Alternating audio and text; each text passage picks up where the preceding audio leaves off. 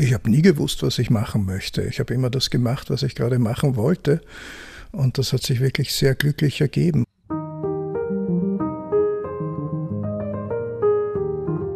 Andreas Egger hat die Superstars des Rock und Pop auf Österreichs Bühnen geholt.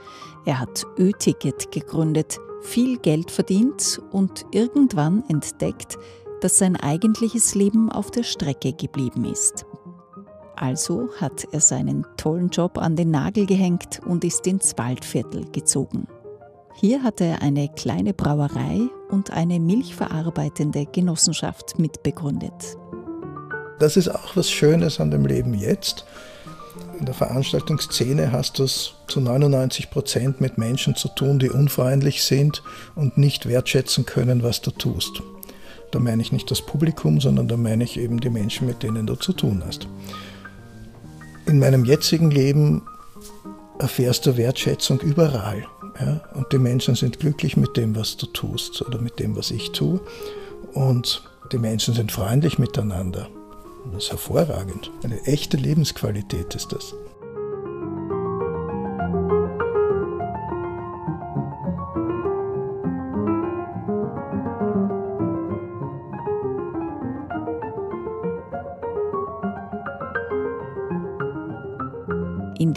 Den Lebenswegen erzählt uns Andreas Egger seine Geschichte.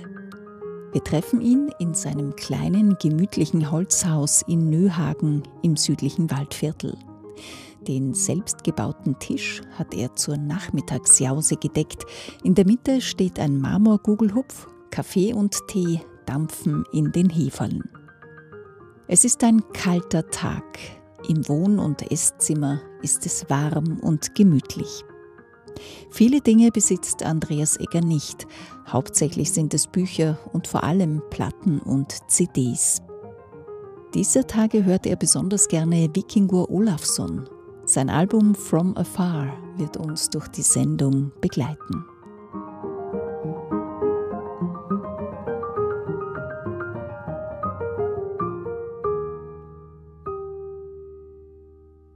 Ich komme aus einem sehr liberalen Elternhaus und einer sozialdemokratischen Familie und bin, würde ich sagen, ein typischer Wiener. Das heißt, meine Mutter ist in Belgrad geboren, in Zagreb aufgewachsen und das Kind eines Hannoveraner Vaters und einer italienischen Mutter. Und mein Vater kam aus der Steiermark und hat Vorfahren in der Steiermark und in Böhmen. Und ich selbst bin dann in Wien geboren. Im 13. Bezirk geboren, weil im St. Josef Spital damals gerade ein Bett frei war für meine Mutter zur Geburt. Und wurde dort selbst dann auch notgetauft, weil meine Mutter das Krankenhaus verlassen wollte mit mir am Arm kam eine Schwester, hat mich genommen und ist in die Krankenhauskapelle gelaufen und da stand schon ein Pfarrer und hat mich notgetauft, damit der arme Wurm nicht ungetauft in die Welt hinausgeht. Weil meine Mutter vorher schon gesagt hat, sie wird mich nicht taufen lassen, sondern ich soll mich selbst entscheiden. So war Andreas Eggers Start ins Leben. Seine Kindheit bezeichnet er als glücklich. Er wächst mit zwei älteren Geschwistern im 19. Bezirk auf und geht in der Billrothstraße zur Schule.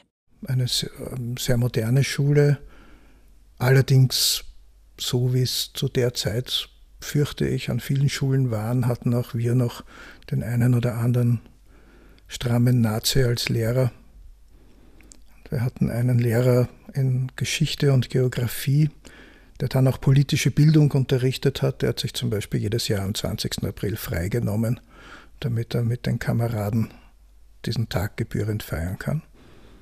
Und hatte immer einen lockeren Scherz auf den Lippen, äh, vorzugsweise eben antisemitisch oder rassistisch oder so. Also es, da gab es schon Persönlichkeiten. Aber, und dann, da haben wir lange daran gearbeitet, dass der suspendiert wird und das ist uns dann im Jahr nach, im Jahr nach unserer Matura war es dann endlich soweit. Aber es hat wirklich lange gebraucht. Als Schüler organisiert Andreas Egger erste Konzerte Und, was noch wichtiger ist, wie er sagt, er gründet mit zwei Freunden eine herausragende Schülerzeitung. Da waren wir zu dritt ursprünglich, der Markus Peichel und der Rudi Dolleschall und ich. Und da kamen dann auch noch äh, viele andere äh, Leute dazu. Die Zeitung wurde relativ groß und hat viele Lokalteile gehabt. Der Andi Meilert Pokorny, der Kulturstadtrat in Wien wurde, der war damals in der Stubenbastei in der Schule und hat den Lokalteil gemacht. Oder die Barbara Heitzger, die eine sehr bekannte äh, Psychologin geworden ist, die hat im 13. Bezirk den gemacht. Der Hans-Peter Martin hat einen Lokalteil in Vorarlberg gemacht und so weiter. Also es war eine ganz, war eine ganz lustige Gesellschaft. Wir haben immer gesagt, der, der Rennbahn Express ist das Bravo und wir sind das Profil.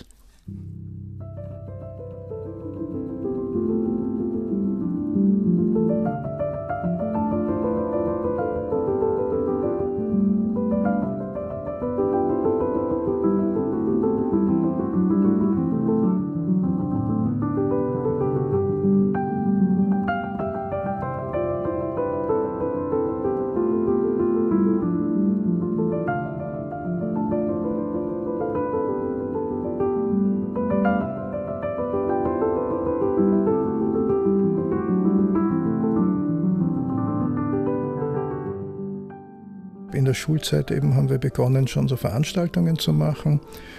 Und das wurde dann auch äh, eigentlich mein hauptsächlicher Beruf für die nächsten 20 Jahre. Ich habe allerdings daneben noch, also ich habe versucht zu studieren, das ging sich aber nicht aus. War auch natürlich nicht so spannend wie jetzt äh, direkt die Arbeit. Dann hat mich die damalige Zentralsparkasse hat mich eingeladen, doch einen Jugendclub für sie zu designen. Da habe ich dann den Z-Club mit äh, ein, zwei Leuten aus der Zentralsparkasse habe ich den Z-Club äh, gründen dürfen und das drei Jahre lang gemacht. Ja, und dann haben wir Konzerte gemacht. Zuerst mit der Miliza, die heute noch in der Veranstaltungsszene irgendwie ganz aktiv ist, die Frau von Hans Thesing mit einem Schwerpunkt so auf äh, Folkmusik. Und dann mit dem Wolfgang Klinger, der viele Jahre dann mein Firmenpartner war, haben wir die Rockproduktion gemacht.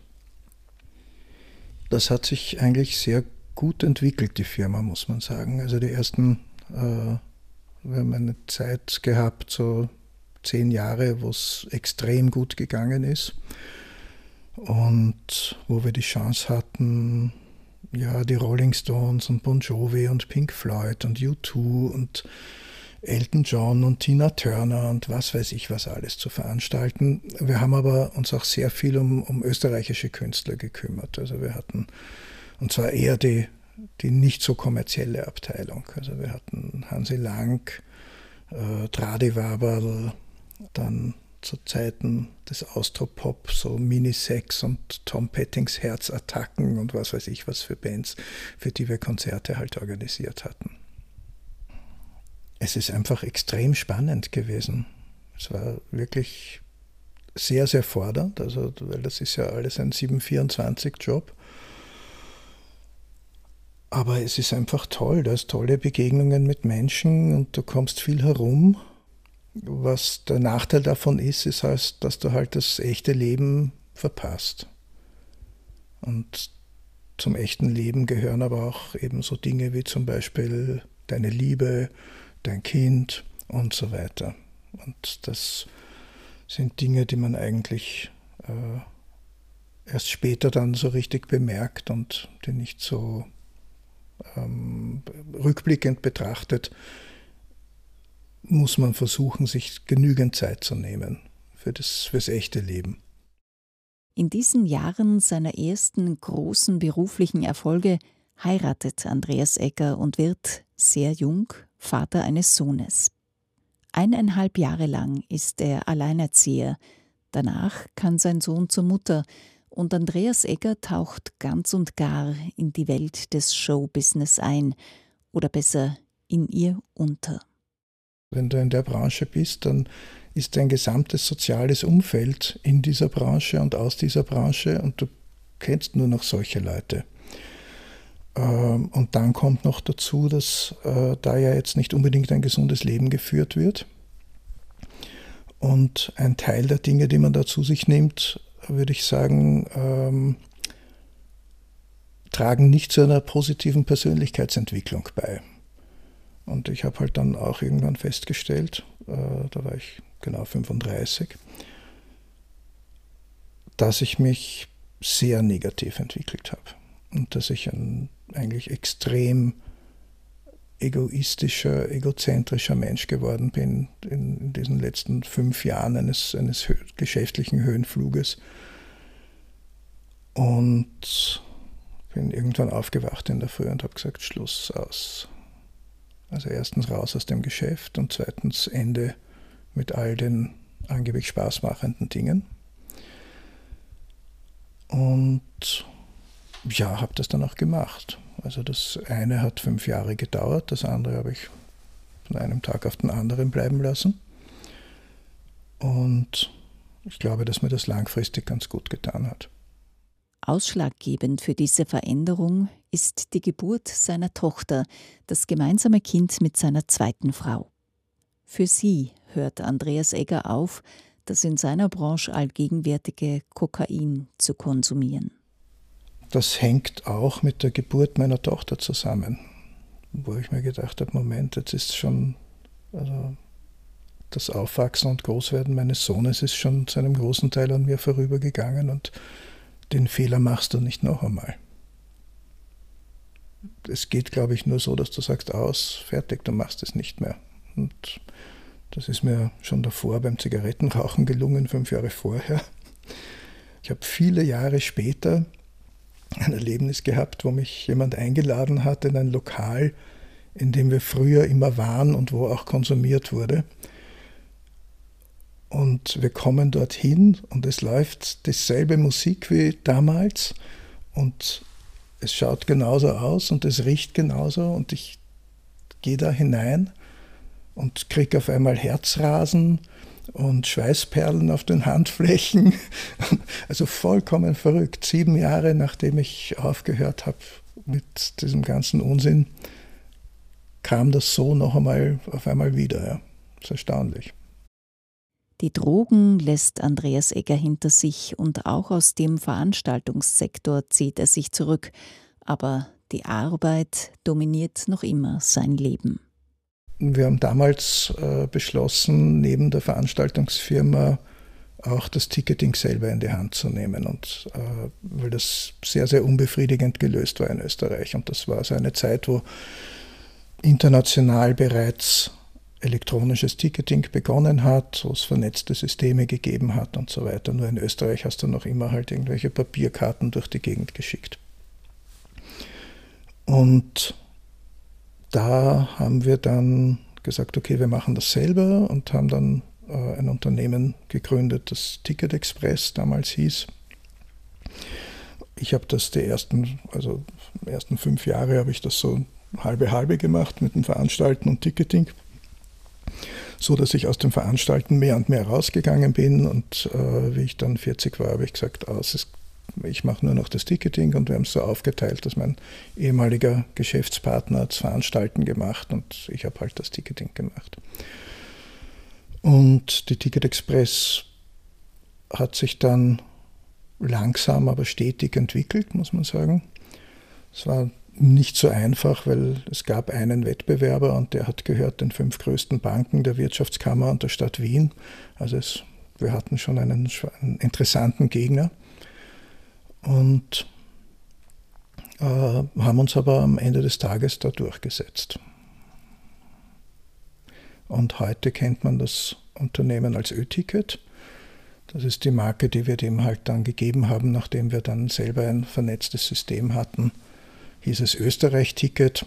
Und nachdem niemand Österreich-Ticket gesagt hat, sondern jeder Ö-Ticket gesagt hat, haben wir dann auch die Marke eben auf öticket.com geändert. 20 Jahre lang ist Andreas Egger Geschäftsführer bei Ö-Ticket. Er baut weitere Firmen in Südosteuropa, später in ganz Europa auf.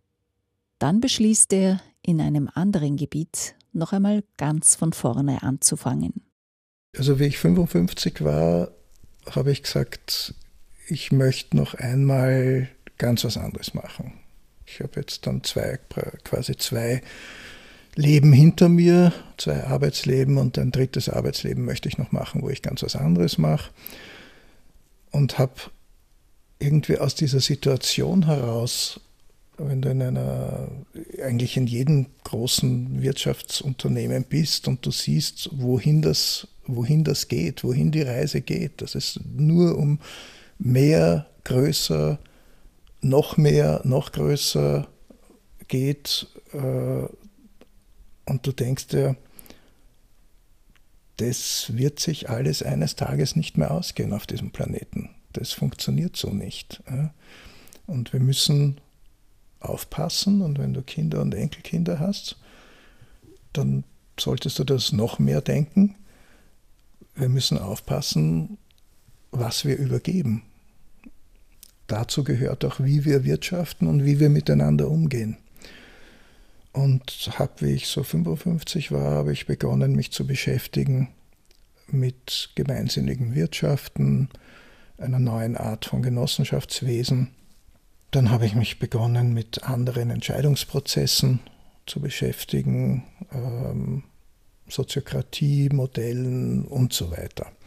Und, und habe währenddessen, habe mit 55 schon sowohl bei mir in der Firma als auch dem Mehrheitseigentümer gesagt, dass ich noch drei Jahre mache und dass ich die Firma, dass wir die Firma langsam darauf vorbereiten, dass, äh, dass ich irgendwann weg bin. Das war jetzt äh, nicht unbedingt die Meldung, die der Mehrheitseigentümer meines Mehrheitseigentümers hören wollte, aber was soll man machen? Ne? Er hat gemeint, machen Sie sich nicht unglücklich, funktioniert doch nicht und jetzt, wo alles so toll ist und wo Sie so viel verdienen und so. Und ich gesagt, ja, aber es ist ja nicht alles. Ja, ja aber mir hat, mir hat ja auch jemand mal x Milliarden angeboten für meinen Anteil an der Firma. Und, und wissen Sie was? Es ist ja schon verlockend. Aber dann habe ich mich gefragt, Klaus-Peter, wohin gehst du dann nächsten Montag? Und da habe ich mir gedacht, ich wüsste es schon.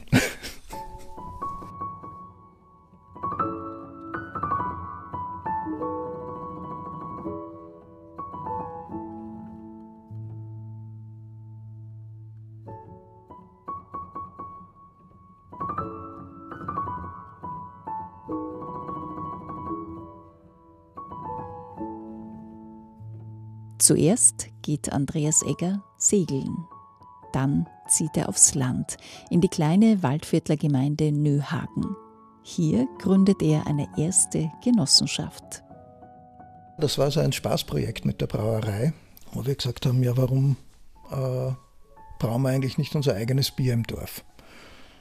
Und nachdem ich mich schon so mit Genossenschaftswesen beschäftigt habe, haben wir gesagt, okay, dann gründen wir eben die erste Nöhagener Braugenossenschaft. Nur um sicher zu sein, dass wenn dann eine zweite kommt, dass die die zweiten sind und wir die ersten. Dann sind wir einmal, haben wir uns das Feuerwehrauto geschnappt und sind in so eine kleine Brauerei von einem Verwandten gefahren, von einem, der im Dorf äh, wohnt.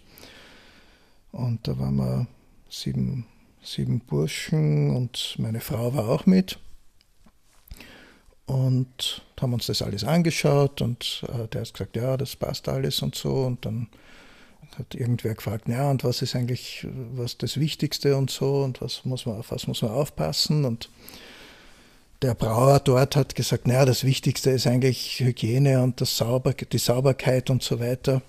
Worauf die Burschen gesagt haben, ah, da müssen wir unsere Frauen also auch mitnehmen in der Brauerei. Worauf meine Frau sich gedacht hat, Burschen, ihr werdet putzen lernen und ich werde braun lernen. Und äh, still und heimlich gleich einmal den ersten Kurs gemacht hat. ja, dann haben wir unser erstes Bier gebraut im Badezimmer. Äh, schon in einem Braukessel und so weiter. Und, äh, und haben dann eine Versammlung gemacht im Wirtshaus. Und da waren schon 60 Leute oder so etwas aus dem Dorf, also aus fast jedem Haus jemand. Da haben wir gesagt, okay, dann machen wir doch gleich eine Genossenschaft und haben drei Wochen später schon die Gründungsversammlung gehabt und da war auch das Bier schon was fertig, was wir gebraut haben. Ja, nachdem das offensichtlich ganz gut geschmeckt hat, haben wir dann begonnen zu brauen. Das hat eigentlich ganz toll funktioniert, bis Corona gekommen ist. Wir haben immer so in Gruppen von drei, vier, fünf Leuten gebraut. Es war eben immer so ein, ein, eigentlich so ein soziales Ereignis, das zu machen. Und mit Corona ging das dann auf einmal nicht mehr. Und wir sind jetzt erst wieder dabei, diese Fäden wieder zusammenzuziehen und ähm, das wieder auf die Beine zu stellen und zu reorganisieren, damit dieses Gemeinschaftliche wieder, wieder wirklich wird. Über seine Nachbarn lernt Andreas Egger das harte Leben der Milchbauern kennen und stößt eine zweite Genossenschaft an, das Milchkandel. Einer unserer Nachbarn ist die Familie Trinkel, die sind Milchbauern schon lange. Und die Doris und der Sepp haben so 10, 12 Milchkühe. Und wir waren sie öfter besuchen und haben uns unterhalten. Und dann weiß man natürlich, okay, irgendwas in der Landwirtschaft stimmt ja nicht. Ja. Denn Bauern gehören ja zu den äh, wenigen Menschen, die für ihre Leistung einfach nicht oder für ihre Produkte einfach nicht das Geld bekommen, was die Produkte wert sind, sondern bedeutend weniger und darauf angewiesen sind, dass einmal im Jahr irgendjemand darüber bestimmt, wie viel Subvention sie denn bekommen. Das ist so, wie wenn ich, äh, man sagt dem Installateur, naja, dann musst du halt einen Nebenjob suchen, wenn du von den 10 Euro pro Stunde nicht leben kannst. Und so ist es bei den Trinkels auch. Das heißt, das Hobby der Landwirtschaft können sie sich deswegen leisten oder konnten sie sich deswegen leisten, weil der Sepp Schichtarbeiten geht. Und die Doris halt währenddessen die Landwirtschaft schupft und der Sepp vor und nach seinen Schichten halt die schwere Arbeit am Hof macht und so weiter. Naja, und wenn man sich das alles so durchdenkt, dann kommt man auf die Idee, Direktvermarktung ist es. Und so haben wir das dann gemacht. Waren vier Gründungsmitglieder, äh, drei Milchbauern. Ich bin dann auch mit 58 jetzt Jungbauer geworden und habe äh, ein Feld, auf dem ich Bärenobst anpflanze, das wir dann auch für unsere Joghurtzubereitungen verwenden. Wir probieren hier im Kleinen das zu machen, wie es eigentlich überall funktionieren sollte.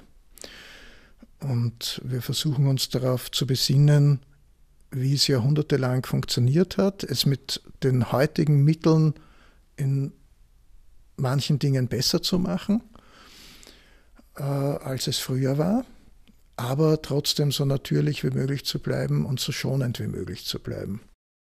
Enkeltauglich, das ist für Andreas Egger das Gütesiegel. 60.000 Liter Milch oder Kilo, wie man sagt, hat das Milchkandel im letzten Jahr verarbeitet. Mehrmals in der Woche stellt Andreas Egger Milch, Joghurt und andere Produkte mit dem Elektroauto in der Region zu. Seine Arbeit in der Genossenschaft macht ihm große Freude. Aber Ruhestand sieht eigentlich anders aus. Mir wird nie langweilig werden, aber ich habe meiner Frau versprochen, dass wir jetzt erst einmal ein bisschen Zeit miteinander verbringen werden, wenn das Milchkandel dann läuft, so dass ich nicht mehr praktisch immer da sein muss, dann werden wir erst einmal ähm, selber uns in einen Zug setzen und irgendwo hinfahren. Und äh, ich werde wieder ein bisschen segeln gehen. Ja, dann schauen wir weiter.